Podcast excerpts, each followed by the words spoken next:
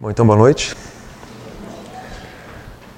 Vamos começar o nosso diálogo tentando imaginar uma, uma metáfora que pode nos auxiliar a entender alguns, alguns aspectos importantes. né?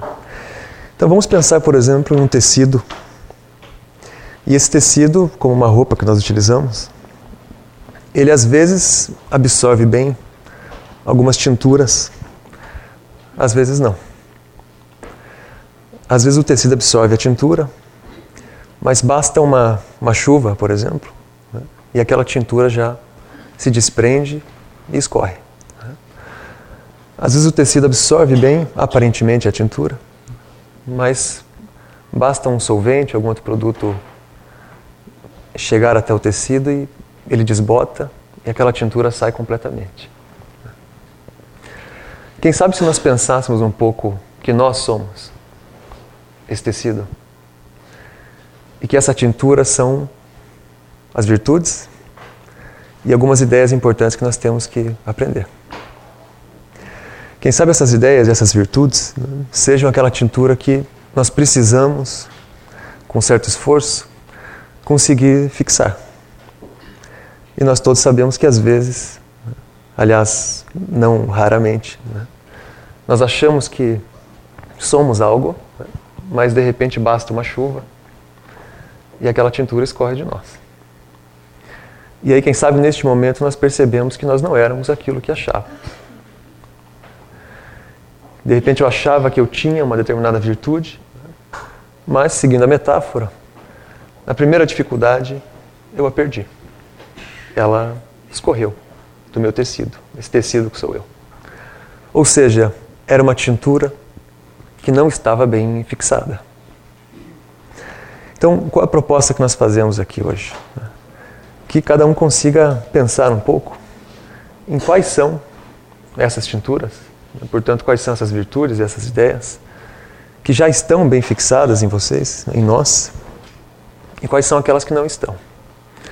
Por exemplo, há uma ideia extremamente importante né, que nós temos que discutir aqui no Centro Espírita, né, que é, por exemplo, a ideia da reencarnação. Será que a tintura da reencarnação, ou seja, a ideia da reencarnação, está bem fixada em mim? Será que eu entendi que esse trânsito aqui é temporário? Será que eu realmente fixei essa ideia em mim? Ou aparentemente eu fixei, mas no primeiro momento ela já se desprende e o tecido desbota? Será que eu realmente compreendi o que significa isso? O que significa estar aqui em trânsito? Portanto, por pouco tempo? Vamos pensar uma outra ideia importantíssima, por exemplo, a evolução. Será que a ideia da evolução está fixada em mim? Ou também é outra tintura que é tão frágil quanto as outras e desbotam? Será que eu realmente compreendi o que significa acreditar ser um ser consciente em evolução? Eu fixei isso em mim? Sendo um ser em evolução, será que eu entendi que sou eu o responsável por esse processo evolutivo? Ou como disse a irmã Marina Fidelis, um espírito que construi mensagens aqui, será que eu compreendi que eu sou fruto do meu próprio processo evolutivo? Portanto, isso que eu sou hoje é o que eu consegui ser? É onde eu consegui chegar? É o que eu consegui realizar? Será que essa ideia está bem fixada em mim? Eu compreendi? Vamos pensar uma outra ideia fundamental. Será que está fixado em mim o entendimento da liberdade? Portanto, do livre-arbítrio? Ou será que é mais um conceito que, com um pouco de chuva, ele já se desprende? Eu entendo quais são todas as consequências de ser livre e o que significa o livre-arbítrio? Portanto, o que significa ser o responsável por todas as minhas decisões? E colocar todo o meu conhecimento em movimento para realizar as melhores decisões e as melhores ações. Agora vamos pensar, por exemplo, em algumas virtudes. né? Será que a coragem, que é uma virtude fundamental, está bem fixada em mim? No tecido que sou eu? Sem coragem, como nós dissemos, primeira chuva, tudo se desprende. E o que seria coragem? Talvez alguns respondessem assim: que coragem é não ter medo. Será? Ou será que coragem não é, tendo medo, continuar? Será que corajoso não é aquele que, mesmo diante das incertezas, e as incertezas sempre existirão, mesmo diante das inseguranças, e essas inseguranças sempre existirão, mesmo com medo, continua? Será que não é esse o verdadeiro corajoso? Todos nós temos medos, insegurança, e todos nós vivemos a incerteza. Então, quem sabe a coragem seja isso. Não a ausência do medo, mas a presença do medo sem impedir o movimento. Ou seja, eu tenho medo, mas eu tenho coragem para continuar. Eu tenho medo, mas eu compreendi que é preciso fazer alguns enfrentamentos. Então, quem sabe nós poderíamos sintetizar e dizer que coragem é fazer o necessário. Tem coragem aquele que faz o que é necessário fazer. Portanto, faz todos os enfrentamentos que são necessários enfrentar. Quem sabe isso seja coragem. Vamos pensar em uma outra virtude fundamental: esperança, por exemplo. É uma outra tintura que deve estar bem fixada em mim. E o que será que é a esperança? Será que ter esperança é esperar? Eu acredito que não. Se eu só espero, eu me coloquei em uma posição passiva. Né? Se eu peço e espero, eu não sei se há eficiência nisso. Então, quem sabe esperança seja continuar com confiança. Aquele que tem esperança é aquele que sabe que deve continuar realizando, deve continuar tentando e deve acreditar naquilo que está fazendo. Ou seja, a esperança ela só existe com a ação. Só existe esperança com a ação. A esperança sem a ação ela é nula. É como uma palavra em vão. Para ser efetiva, ela deve estar acompanhada do fazer. Portanto, eu tenho esperança naquilo que eu estou fazendo. Eu tenho confiança naquilo que eu acreditei e estou seguindo, estou tentando realizar. Eu tenho confiança, por exemplo, de que eu tenho coragem suficiente para superar os desafios que eu estou vivendo neste momento. Toda essa discussão com relação às virtudes, às ideias importantes que devemos tentar, ao menos, né, fixar um pouco melhor em nós, em síntese, é uma discussão sobre coerência. É preciso ser coerente. E talvez esse seja um, um tema pouco discutido. Né? Será que nós pensamos o quanto coerentes nós somos? E aí vem a pergunta novamente: mas o que é coerência então? O que é ser coerente? Então eu vou propor uma, uma tentativa. Né? Nem sempre nós acertamos, mas é uma tentativa, cada um avalia. Né? Então, quem sabe ser coerente seja diminuir a distância entre aquilo que eu sou, aquilo que eu acredito e aquilo que eu faço. Se pararem para avaliar um pouco, talvez percebam que há uma grande distância entre aquilo que eu sou, aquilo que eu acredito e aquilo que eu faço. E aí, quem sabe, perceberão, ou perceberemos, é? o quanto nós ainda somos incoerentes. Nós acreditamos em uma coisa, mas na prática nós fazemos outra. Nós pensamos que somos algo, mas aquilo que nós fazemos não reflete aquilo que nós somos. Ou seja, quem sabe ser coerente é conseguir a cada dia diminuir um pouco mais essa distância. Portanto, a cada dia estar mais próximo e vivendo com mais efetividade aquilo que eu sou, aquilo que eu acredito e aquilo que eu faço. E aí nós voltamos para o começo. Aquilo que eu acredito envolve meus princípios, né? envolve os valores, envolve as virtudes, envolve as ideias em que eu acredito. Né? Portanto, para viver com coerência, é preciso ser um tecido que não desbota. É preciso ser um tecido que realmente absorve aquelas tinturas que são realmente importantes. Aquelas tinturas que eu considero fundamentais para o andamento do meu processo evolutivo. Mas para isso, é claro, é preciso um esforço diário. É? Há uma colocação bem interessante de um filósofo conhecido por todos, Platão, do século IV a.C. E ele faz uma colocação extremamente interessante sobre isso, né? sobre o que nós acreditamos e o que nós deixamos de acreditar. Então ele diz assim: existem duas formas de mudar de opinião. Uma voluntária e outra involuntária. A forma voluntária, diz Platão, né, é quando eu vivo algumas experiências, ouço alguns argumentos e chego à conclusão de que eu estava errado. E aí eu mudo de opinião. Essa é a forma voluntária. A forma involuntária, que é muito interessante, ele diz assim, é quando a vida me apresenta algumas situações tão difíceis que é impossível não mudar. Quando eu vivencio algumas situações que são tão fortes que não há como não mudar de opinião. E essa é a forma involuntária. E essa quem causa é o tempo, como ele diz. Perceba que eu não estou aqui falando em determinismo, não é isso.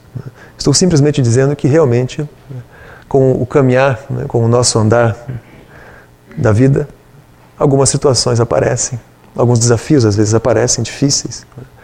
E esses desafios eles me obrigam a repensar as minhas opiniões. E repensar as minhas opiniões, em síntese, é reavaliar o meu grau de coerência. É reavaliar, portanto, quais são as ideias fundamentais que guiam a minha vida e quais são as virtudes fundamentais que guiam o meu comportamento. Portanto, este grau de coerência das tinturas que o meu tecido absorveu. Quando nós pensamos nessas ideias, né, quando nós pensamos na coerência, por exemplo, nós estamos basicamente querendo chegar em um resultado só, que é um grau de satisfação, um grau de alegria, né, portanto, um grau de contentamento. O Dr. E os espíritos que constituem mensagens aqui, eles têm insistido muito nisso né, e têm nos questionado com frequência se nós estamos ou não satisfeitos se nós somos ou não pessoas satisfeitas.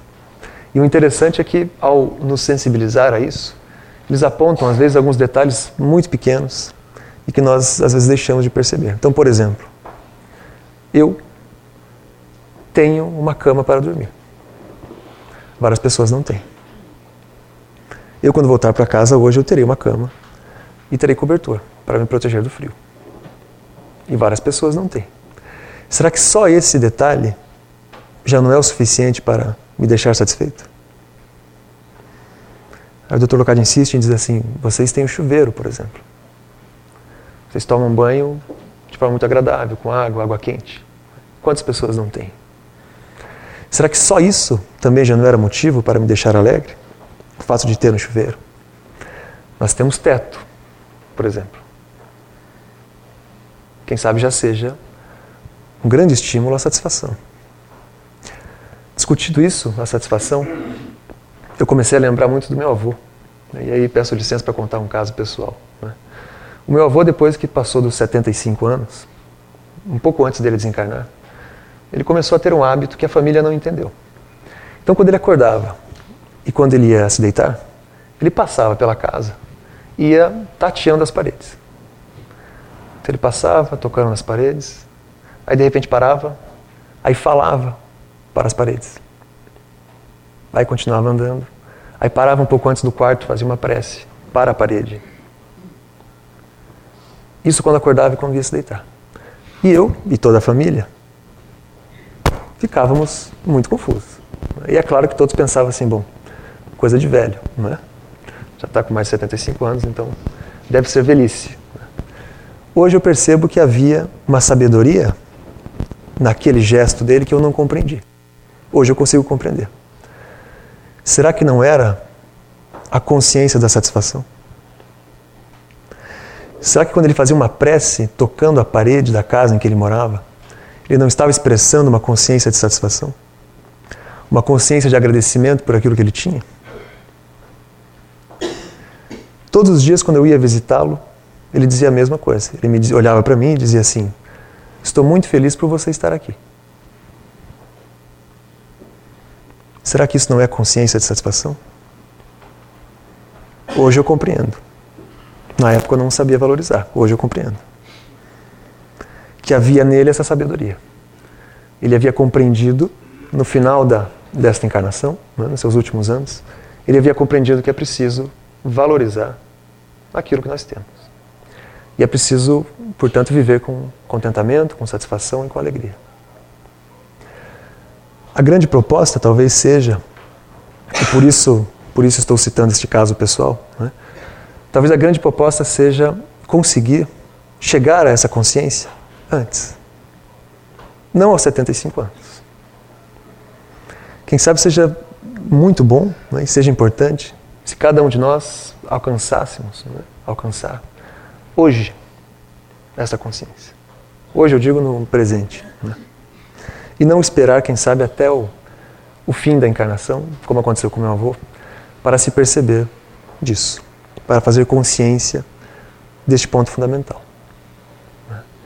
Então, quem sabe, fique uma, uma mensagem né, com, este, com este exemplo do meu avô, para que cada um avalie e tente mudar um pouco, né, pelo menos sobre, sobre esse aspecto. Nós estamos falando em satisfação, quem sabe para chegar à satisfação, seja preciso conciliar dois resultados: os resultados internos e os resultados externos.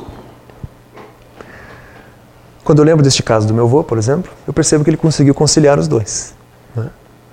Ele entendia a importância dos resultados externos, né? portanto, a valorização do, do entorno dele, né?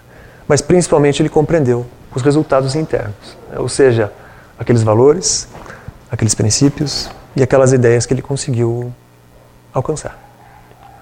Então, quem sabe cada um aqui, quando for fazer a própria avaliação, né, tente pensar um pouco nesses dois parâmetros: a coerência dos resultados internos e, ao mesmo tempo, quais são os resultados externos. E aí, quem sabe, seja muito necessário pensar muito menos os resultados externos e muito mais os resultados internos. E quem sabe se essa pergunta fosse feita agora, a maioria de nós chegaria à conclusão de que pensa muito mais nos resultados externos e muito pouco nos internos. Talvez se eu perguntasse quais foram os valores que você aprendeu no último ano, portanto, o resultado interno, quem sabe poucos soubessem responder. Mas se eu perguntasse quais são os bens materiais que você adquiriu no último ano, e todos saberiam responder. Mas esses são resultados externos. Que só tem um significado. Dentro da sua relevância, um pouco de satisfação. Só isso. Um pouco de contentamento. No mais, o que importam são os internos. É fundamental falar em satisfação. E agora vou usar uma outra metáfora, né, se me permitem. Porque aquele que não alcançou um grau de satisfação, de contentamento, é como alguém que caminha em um campo aberto com um guarda-chuva. Vamos imaginar, por exemplo, que está sol, está claro, está muito iluminado, o campo aberto, totalmente ensolarado. E eu pego um guarda-chuva e abro o guarda-chuva. Ou seja, está totalmente claro ao meu redor, mas eu faço em mim mesmo uma sombra. Eu mesmo bloqueio o sol.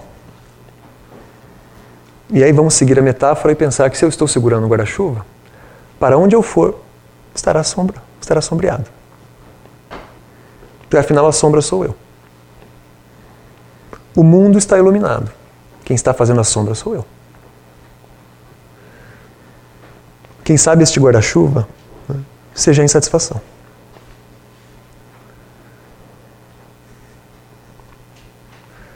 Portanto, é preciso né, um pouco de coragem para fechar o guarda-chuva. Por mais difícil que seja o momento, por mais difícil que seja o desafio que cada um de nós está enfrentando, é preciso fechar o guarda-chuva e deixar o sol iluminar. E para isso, quem sabe, seja preciso avaliar um pouco melhor os resultados internos e externos, avaliar um pouco melhor o nosso grau de satisfação e lembrando a satisfação com poucas coisas, mas muito importantes. Né? E quem sabe seja preciso pensar um pouco no tecido que nós somos, nas tinturas que nós absorvemos, naquelas que nós deixamos desbotar. Muito obrigado pela atenção de todos. Uma boa noite. Vamos caminhando né, com calma, dentro do nosso processo evolutivo, mas sempre com a consciência de que, com muita coragem, com muita esperança, é preciso fazer as mudanças necessárias. Né? E essas mudanças, às vezes, são de opinião, portanto, de olhar, portanto, de virtudes, portanto, de ideias, portanto, basicamente, se referem à minha forma de ver o mundo. Né? A minha forma de me ver, a minha forma de ver o mundo, e fazendo cruzamento, a minha forma de me ver no mundo. É preciso estar em constante reavaliação. Uma boa noite, sejam muito felizes. Com licença.